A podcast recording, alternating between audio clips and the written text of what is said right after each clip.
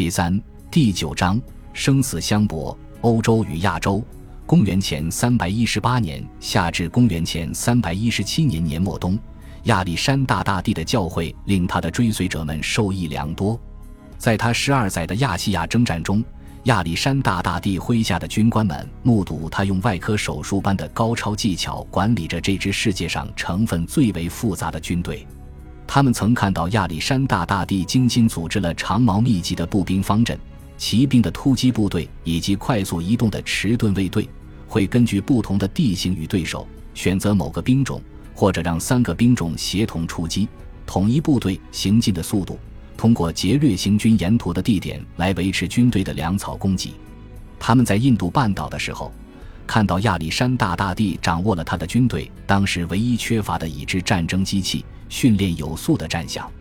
亚历山大大帝将大约两百头堡垒一般的巨兽带出了印度半岛，以震慑那些尚未交手的敌人——阿拉伯人、迦太基人，以及历史学者们所能猜测出的其他目标。亚历山大大帝逝世之后，他的将军们非常忠实地实践着他们受到的教诲。他们按照亚历山大大帝的风格在战场部署军队，每支军队都有步兵方阵、骑兵部队以及迟钝卫队，有些部队还会部署象群。他们给这些兵种取了熟悉的名称：步兵或有或有骑兵，以提醒这些老兵自己曾经肩负的职责。他们在亚历山大大帝曾经规划的行军季节，按其行军路线穿过可以提供海量兵源的肥沃平原与山谷。横跨亚洲领土的作战也成了例行之事，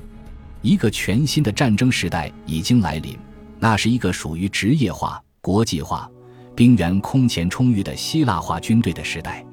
亚历山大大帝还培养了自己麾下将领对于指挥与征服的无尽渴望。在他的七位近身护卫官当中，只有一位曾经试图隐退，那就阿瑞斯托诺斯。一位可能在亚历山大大帝统治之前就已经担任该职务的老者，但正如我们即将看到的那样，他很快就被迫复出，而其他几位护卫官则不断以自己的主人为榜样，构建权力、扩充军队、削弱对手。托勒密占领了北非，利西马克斯拿下了色雷斯，而裴松则试图取得巴克特里亚，虽然遭受败绩。但依然没有放弃染指那里的野心。普瑟斯塔斯则在他的总督辖区波西斯扩充权力，提高声望。列昂纳托斯和佩尔迪卡斯在试图取得或维护整个帝国的控制权，时兵败身陨。克拉特鲁斯虽然不在护卫官之列，但是他的地位与之不相上下。最终在试图剥夺佩尔迪卡斯的控制权，时兵败被杀。新的角逐者已经出现。取代了那些被抬出场外的选手。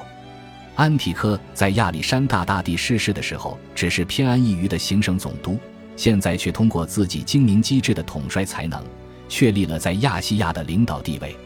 另外一位中级军官波利伯孔则正在与卡山德争夺对欧洲的控制权，而蓄势待发的另外一位全新的竞争者色留古，此时还只是巴比伦的总督，在为更强大的主人效力。但是他注定要与安提柯缠斗近二十载，然后便是异乎寻常的欧迈尼斯，这个希腊人从书记官变成了将军，又变成了亡命徒，而最后却成了王家军队的统帅与国王的旗手。尽管欧迈尼斯声称自己并没有那些马其顿人共有的野心，但他发现自己总是与马其顿人发生冲突，一部分是为了王室而战，一部分则是为了自己的生存。而另外一部分则为了亚历山大大帝的幽灵，他曾经将亚历山大大帝的幽灵奉为自己奋斗事业的精神领袖。由于内战的云谲波诡，安提柯与欧迈尼斯轮流担任了同样的高位——亚洲领土的总司令。这两人的确可以宣扬自己的权威，并对对方的权威发起攻击。欧迈尼斯以及其他从奥林匹亚斯处到来之人，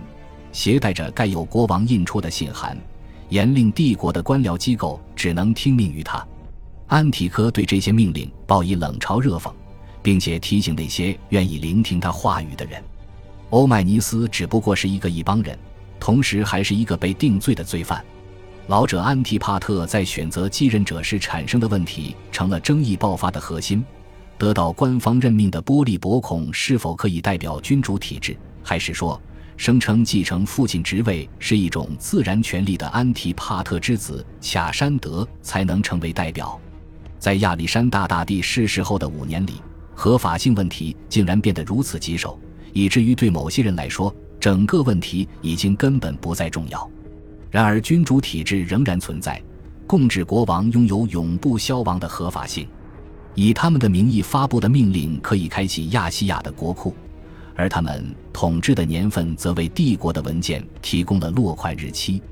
他们的命运对于帝国的未来至关重要，而这一命运现在正取决于两组对手的成败。这两组对抗者为了控制两个大陆的领土，同时展开了对决。身处欧洲的波利伯孔与卡山德，以及他们各自在亚洲的盟友亚历山大大帝里麾下的两位统帅。卡迪亚的欧迈尼斯与独眼的安提克。感谢您的收听，喜欢别忘了订阅加关注，主页有更多精彩内容。